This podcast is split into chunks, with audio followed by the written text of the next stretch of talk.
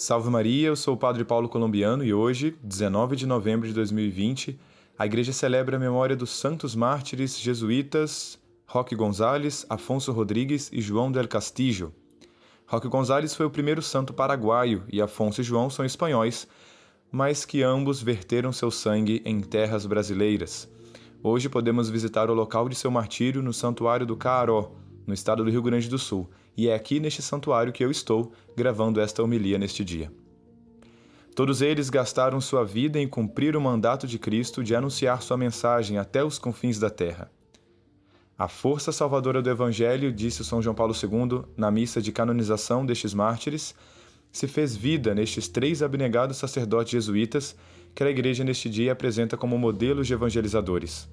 Sua inquebrantável fé em Deus alimentada a todo momento por uma profunda vida interior, foi a grande força que sustentou a estes pioneiros do Evangelho em terras americanas.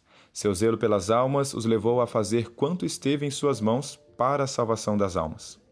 Encontramos nestes novos santos modelos e guias seguros em sua peregrinação até Jerusalém, a nossa pátria celestial.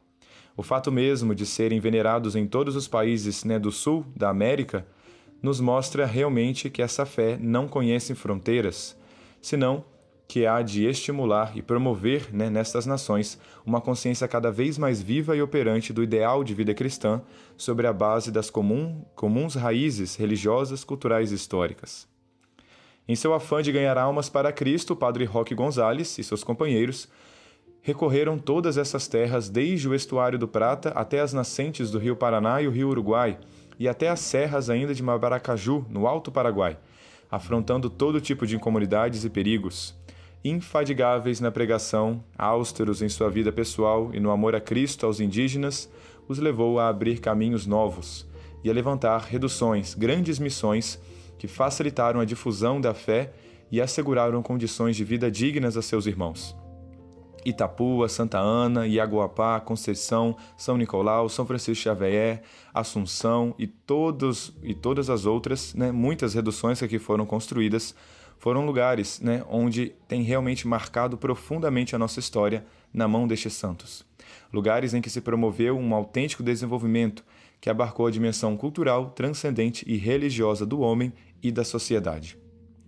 Os frutos não se fizeram esperar. Como resultado de sua ação missionária, muitos foram abandonando os cultos pagãos, né? os indígenas foram abandonando cada vez mais os cultos pagãos para abrir-se à luz da verdadeira fé. Os batismos se sucederam ininterruptamente e continuaram também depois de sua morte até abarcar multidões. Junto à administração dos sacramentos, ocupava um lugar primordial a instrução nas verdades da fé, exposta sistematicamente de modo assimilável para os ouvintes. Floresceu também nessas missões, nessas grandes reduções jesuíticas, a vida litúrgica, batismos solenes, procissões eucarísticas e toda uma piedade popular enraizada na doutrina, congregações marianas, festas patronais de Inácio de Loyola, música sagrada e muitas outras atividades. Ao mesmo tempo, o labor dos padres jesuítas fez que aqueles povos guaranis passassem, em poucos anos, de um estado de vida, de vida seminômade a uma civilização singular, fruto do engenho de missioneiros e indígenas. O labor imenso destes homens, de toda né, esta obra evangelizadora das reduções guaraníticas, foram possível graças à sua união com Deus. São Roque e seus companheiros seguiram o exemplo de Santo Inácio, né, plasmado nas constituições da companhia. Os meios que unem ao instrumento com Deus e o dispõem a deixar-se guiar por sua mão divina são mais eficazes que aqueles que os dispõem até aos homens, né? dizia Santo Inácio. Por isso, estes novos santos viveram naquela familiaridade com Deus Nosso Senhor, que seu fundador tanto queria como característica do membro jesuíta. Fundamentaram assim dia a dia seu trabalho na oração, sem deixá-la por nenhum motivo. Dizia o Padre Roque: por mais ocupações que tenhamos jamais temos faltado a nossos exercícios espirituais e o modo de proceder na nossa vida espiritual. E o martírio destes santos se deu no dia 15 de novembro de 1628. Construída uma capela na redução do Caaró, o padre Roque Gonzales estava levantando um pequeno campanário quando índios emissários do feiticeiro Nhansu descarregaram traiçoeiramente potentes golpes de clavas de pedra na cabeça do santo missionário. A poucos passos estava o padre Afonso Rodrigues, que foi imediatamente atacado pelos índios e teve todo o corpo dilacerado. O mesmo fim violento se deu com o terceiro missionário, o padre João del Castillo, morto na missão de São Nicolau, uma missão bem próxima a Caaro.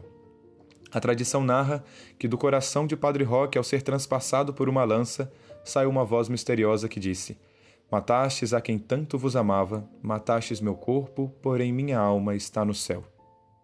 Este coração, apesar de lançado ao fogo, conservou-se milagrosamente intacto e está no Colégio dos Jesuítas, em Assunção, no Paraguai. E São Roque Gonzales deixa a nós este coração, de São João Paulo II, por quatro, quatro motivos. Primeiro, para nos exortar a conservar viva a nossa fé, aquela fé em Cristo que os novos santos transmitiram com sua vida e fizeram fecunda com seu sangue também para nos alentar e fazer que esta fé seja verdadeiramente operativa, que o vosso amor a Deus frutifique em um amor ao próximo, capaz de abater todas as barreiras de divisão e criar um sentido de verdadeira solidariedade e de caridade em todos os países aqui da América e em todo o mundo.